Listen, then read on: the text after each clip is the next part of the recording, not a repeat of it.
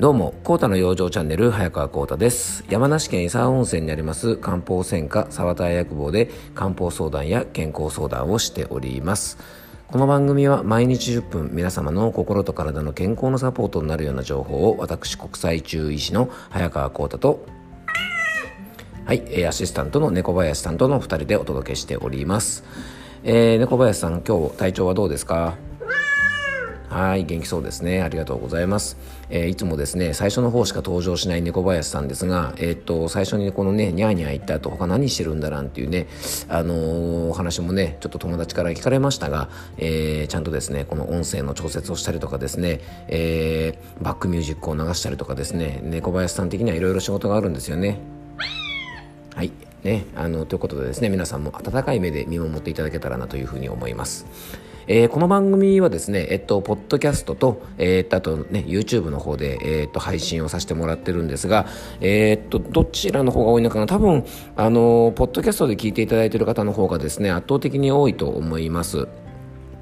えー、まあ本当ねどちらで聞いていただいてもね構わないんですがあの音声メディアっていうのはですね本当にあの何かしながらねえっと以前もお話ししましたが仕事しながらとかですねえっとまあ仕事しながらねあの聞いていい職場とダメな職場があるかもしれませんがまあ例えばねあの運転中とかねあの仕事中に車の運転する方もね結構多いと思いますが、えー、なかなかね YouTube の動画ってねやっぱり見てしまうとですねまあ道路交通法違反になりますし、えー、やっぱり事故にね非常になるのでね危ないないから絶対やめてほしいんですがこういうねあの音声メディアポッドキャストとかですねあの僕の YouTube は音声のみなので全然画面見なくても大丈夫なんですね。ですからねそういうあの音声のメディアっていうのはですねやっぱそういうね運転しながらとかあとまあお掃除しながらとかですね洗濯しながらあの僕もですねいつも洗濯物干しながらこういう YouTube とかですね Voicy とかあの音声メディアを聞いてですねあのいつも楽しんでるんですが、まあ、そういう楽しみ方もねありますからあのぜひですねこのねあの番組もながらで聞いていただいて少しでもね心と体の健康のサポートになれば、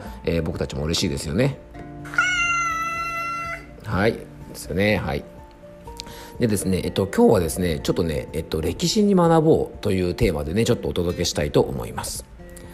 え実はですね最近僕がハマって聞いているですねポッドキャストの番組があるんですそれはねあの古典ラジオっていうねラジオ番組でえー、っとたまたまね僕もですねそのえっとたまにねえっと Spotify とかのえっとランキングに入ってたりすることがあるんですが、えーね、どんな、ね、あのポッドキャストの番組が人気あるのかなってことでランキング見てたらですねたまたまこうちょっと目に映ったんですね。であの以前からですねちょっと歴史のあの YouTube とかですね、えっと、歴史もののこうポッドキャストとかでなんか面白いのないかななんて思って見てたんです。で歴史もので言うとですね、えっと、僕は YouTube だとあのオリエンタルラジオの中田さんですねあのオリラジオの中田さんがやっている YouTube チャンネルで結構ね歴史を取り上げてあの面白くね話してくれてるので結構ですねそういうのをねあのちょっとお風呂に入りながらゆっくり見たりとかあの割としてるんですがその時にですねたまたまこの古典ラジオというですねポッドキャスト番組に出会いました。でこの古典ラジオっていうのはですね株式会社古典っていうところのね、えー、会社のね深井さんっていう方とですねあとヤンヤンさんっていう方とですねあともう一人ですねごめんなさい名前ぶっ飛んじゃいましたが、えーもう一人ですね株式会社ブックっていう会社だったかなのあの方がですね3人で、えっと、歴史についていろいろお話しするという番組です。で株式会社古典のですねこの深井さんとヤンヤンさんという方がですね非常にも歴史の造形が深くてですねあのまあ要はそういう歴史のアーカイブを作るっていうことをですね、えっと、いわゆるあのお仕事にしているソーシャルベンチャーのねあの仕事されているお二人みたいです。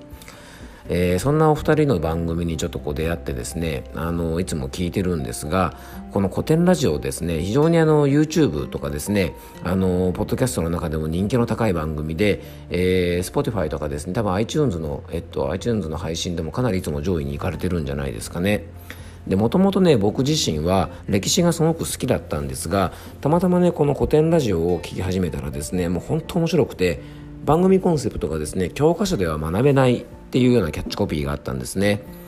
でまずですねこの歴史のいろんなことと題材を取り上げるんです。例えばうんとフランス革命についてとかですね、えー、吉田松陰についてとかヒトラーについてとかあとはですね、えっとまあ、世界の歴史の中のいわゆる宗教の歴史とかですねあとお金の歴史どうやって貨幣というものが広まっていって今の経済的な状態を作っていったかなんてことをですね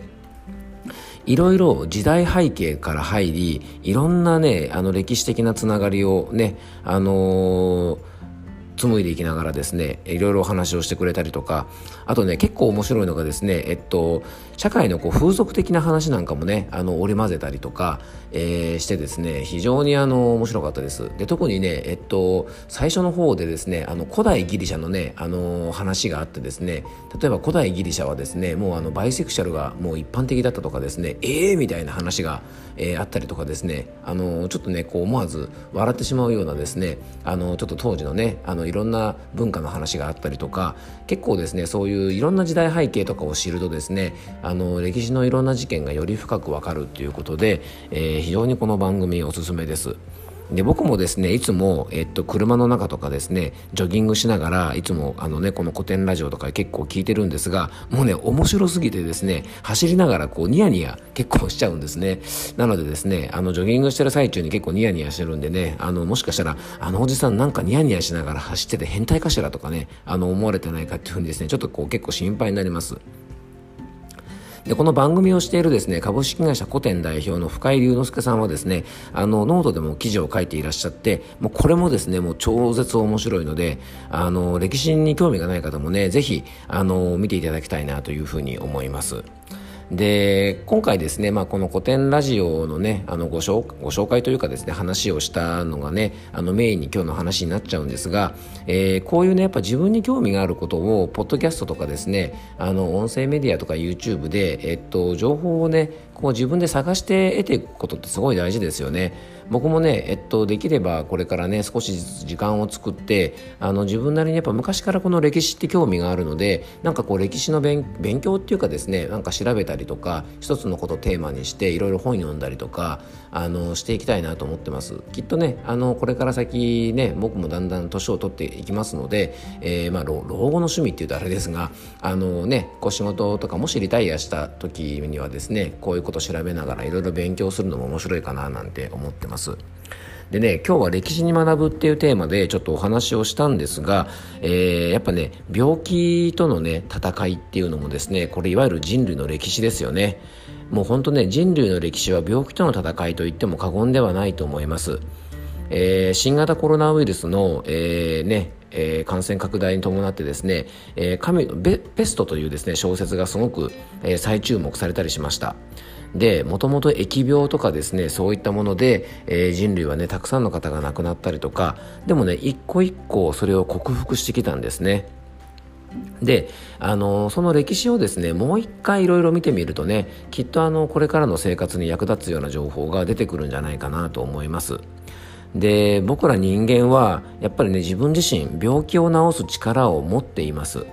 でいつもねこの番組で僕もね養生をしましょうねなんて話をしたりとかまあ少しでもね体にいいことをプラスしましょうなんて話をよくしてさせてもらってます。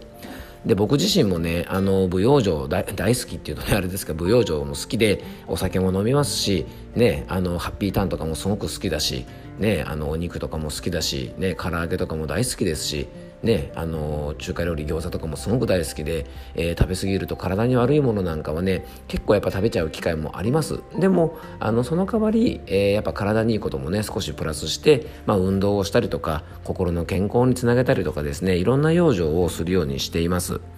でね今日ね歴史に学ぶなんてねあの大層な話をしましたがあのあんまりね結論っぽいことが最後ないのでねあの恐縮なんですが是非皆さんもね歴史の中からいろいろ学ぶことってねあると思うんです。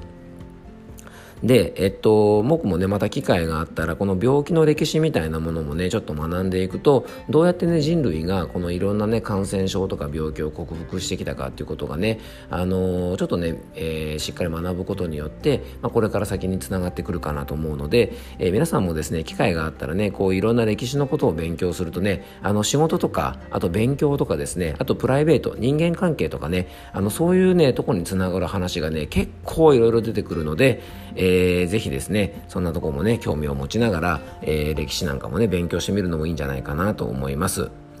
えー、新型コロナウイルスがですねなかなか収まらなくてですねなかなか日常が戻ってこない日々ですでそこに加えてですね、えーと、気温も下がってきて、えー、今度秋バテとかですね、えーと、前回の放送でもお話した台風によるね低気圧による不調なんかも来ますのでますますね養生が大事になってきると思いますので、えー、ぜひですね、あのー、この番組聞いていただいてですね少しでも役に立てば嬉しいかなというふうに思います。えー、今日はですねちょっとねあの普段の健康の話とは違ってですね、えっと、歴史についてねあの古典ラジオという番組のご紹介のような回になってしまいましたがあの少しでもね皆さんの役に立ったら嬉しいです、えー、今日も聞いていただきありがとうございました。どうぞ素敵な一日をお過ごしください。